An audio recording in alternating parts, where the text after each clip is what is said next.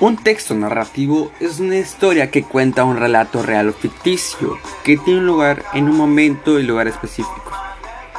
En la vida cotidiana, la narración es una parte importante de nuestra forma de comunicación, porque la narración es un método de contar una serie de hechos en los que un sujeto o grupo de personajes realiza una serie de acciones fructíferas.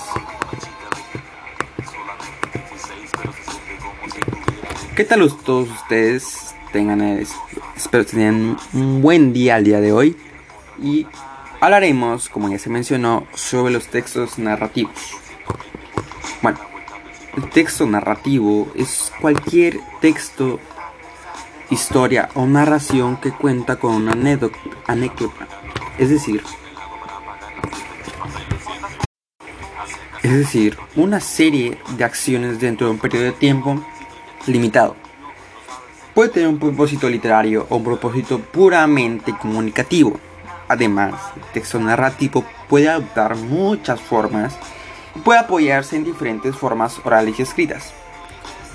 La capacidad y el deseo de narrar parece ser características típicas del ser humano y hemos puesto en práctica desde la antigüedad.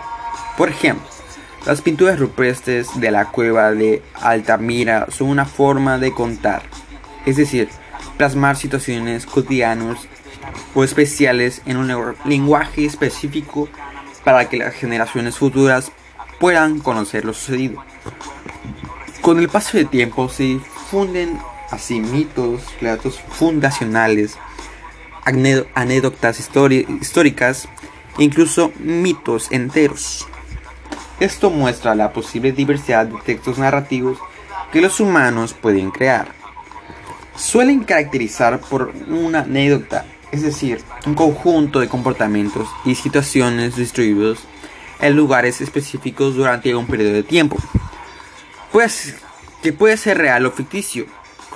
Consta de personajes que interactúan entre sí y posee un narrador.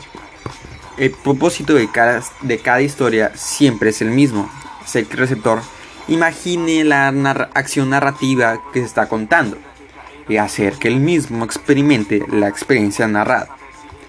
Esto es fácil de observar en narrativas literarias, como novelas o cuentos, pero también se esconde en las formas narrativas más comunes y cotidianas como bromas y anécdotas o recuerdos.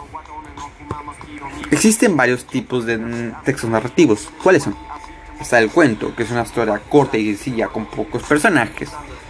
Está la fábula, que es similar al cuento, pero esta busca transmitir una enseñanza e incluye una moraleja al final. Está la novela, que es un relato escrito relativamente largo y es más compleja. Están los chistes, que son historias breves que hacen reír a las personas. Las anécdotas, que son acontecimientos ocurridos a personas. Una biografía que cuenta la vida de las personas. Que también existe la autobiografía, que cuenta la vida de las personas escritas por ellas mismas está la crónica que recoge sucesos, sucesos históricos ordenados cronológicamente. Está el diario, que es escrito en primera persona, que cuenta los relatos de todos los días, las noticias, que informan acontecimientos recientes a través de medios de comunicación y por último los mitos, que buscan dar una explicación a sucesos naturales mediante intervención de dioses o seres imaginarios. Estructuralmente, la forma clásica de narración se puede dividir en introducción, medio y final. Sin embargo, también es posible comenzar un relato en mitad del asunto, o incluso empezar la narración por el desenlace, algo muy común en la novela contemporánea.